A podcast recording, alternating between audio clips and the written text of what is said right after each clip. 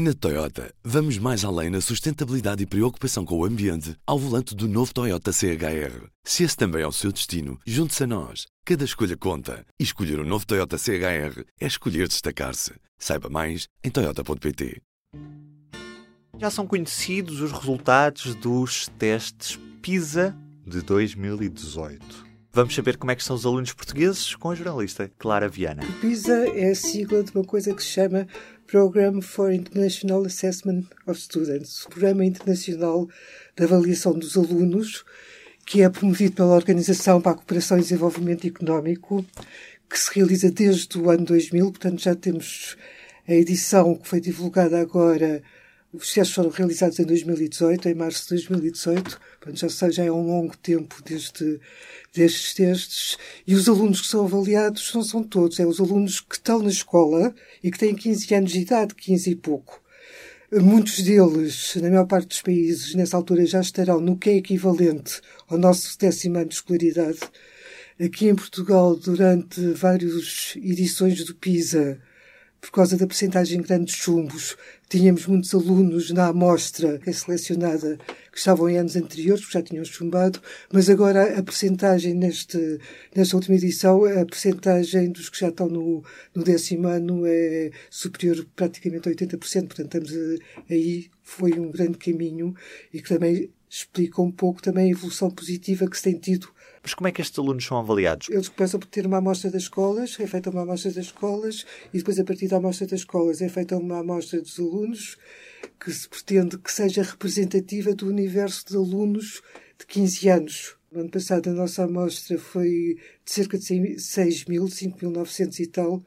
Foi bastante inferior à de há três anos, que bastante tínhamos 7.500, e os alunos são supostos representar os cento e tal mil que naquele ano têm 15 anos de idade e que estão a estudar. Isto só avalia os alunos que estão a estudar, não os jovens que já estão fora da escola. E esses alunos, então, a OCDE faz uma série de testes, são iguais para todos os países, cada um depois tem que traduzir. Na sua é? língua, claro, claro, língua. obviamente.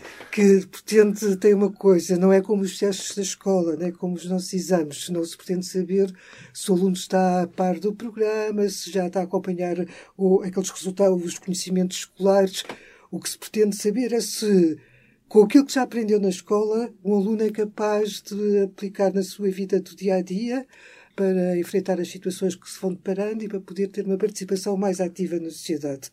E as perguntas são muito baseadas, por causa disso, em situações de cotidiano, não são perguntas teóricas ou assim, pronto. E com base nisso, há três áreas, é por isso que eles chamam literacia, e não é saber eh, português, matemática ou ciências, é a literacia com o que é que se pega nestes conteúdos e, e se faz com eles. Há três áreas, que é a literacia e a leitura, que geralmente incide também com fluência na língua materna, matemática e ciências.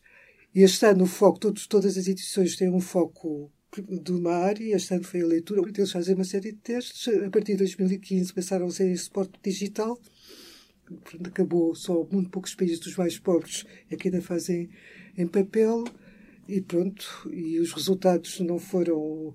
Uh, Portugal tem sido apontado como um grande exemplo de uma evolução positiva. Nós estávamos muito, muito em baixo, estávamos praticamente no final da tabela em 2000, em 2015, pela primeira vez, passámos acima da média dos países da OCDE. Nesta última edição mantivemos acima da média, mas aquela evolução positiva estagnou. Não é? Mantivemos a matemática e depois houve uma pequena descida na leitura e uma descida mais acentuada às ciências. Em relação aos resultados de 2018 que conhecemos esta semana, explica-me como é que nós estamos em relação aos outros países da OCDE. Disseste que estávamos acima da estamos média? Acima, ligeiramente acima da média, uhum. alguns pontos que não mas estamos acima da média.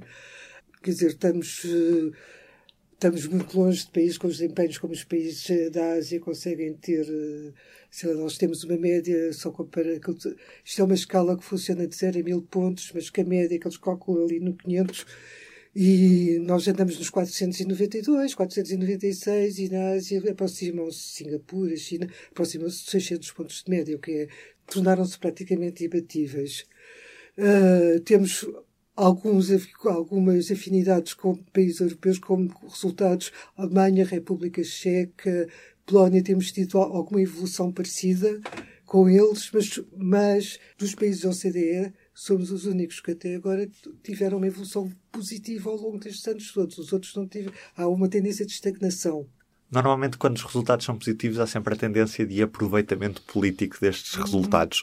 É possível nós dizermos que estes resultados são culpa de um determinado governo ou de um determinado ministro? Quer dizer, eu acho que dá jeito aos governos uh, apontarem culpas. Agora, é como se os resultados na educação nunca se consegue ter uma medida que, que, se aplique no ano passado, não pode ter grandes consequências no, no ano seguinte. Portanto, são resultados de uma maior duração. E essa trajetória, por exemplo, que Portugal foi fazendo, que foi muito lentamente subindo quase de grau a degrau, são, conjunto, são fruto de um conjunto de políticas que se, que se desenvolveu nos últimos anos, nas últimas décadas, muito focadas também na tentativa de recuperar os resultados dos alunos que estavam verdadeiramente, eram verdadeiramente aterradores, nomeadamente na questão da matemática. Isto passou por vários ministros, com políticas ou práticas diferentes, mas com esse objetivo central.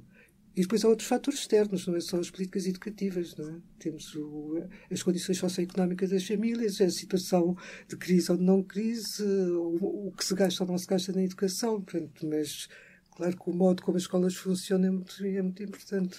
Esta subida gradual que fomos tendo estagnou aqui. Claro que agora, isto é importante salientar, é que estes alunos fizeram o segundo e o terceiro ciclo, portanto, acabaram a grande parte do ensino básico, tendo como matriz o programa e as metas curriculares do anterior ministro Nuno Grato. Portanto, são alunos que estudaram com estes programas e não com os aplicados agora pelo, pelo atual Ministro da Educação. Porque também foi esta, como já tem um tempo, é também uma forma de avaliar, sim, essas políticas que representaram um corte em relação a anteriores. Obrigado. É isso. Obrigado. Antes de me despedir, deixe-me apenas deixar aqui uma nota.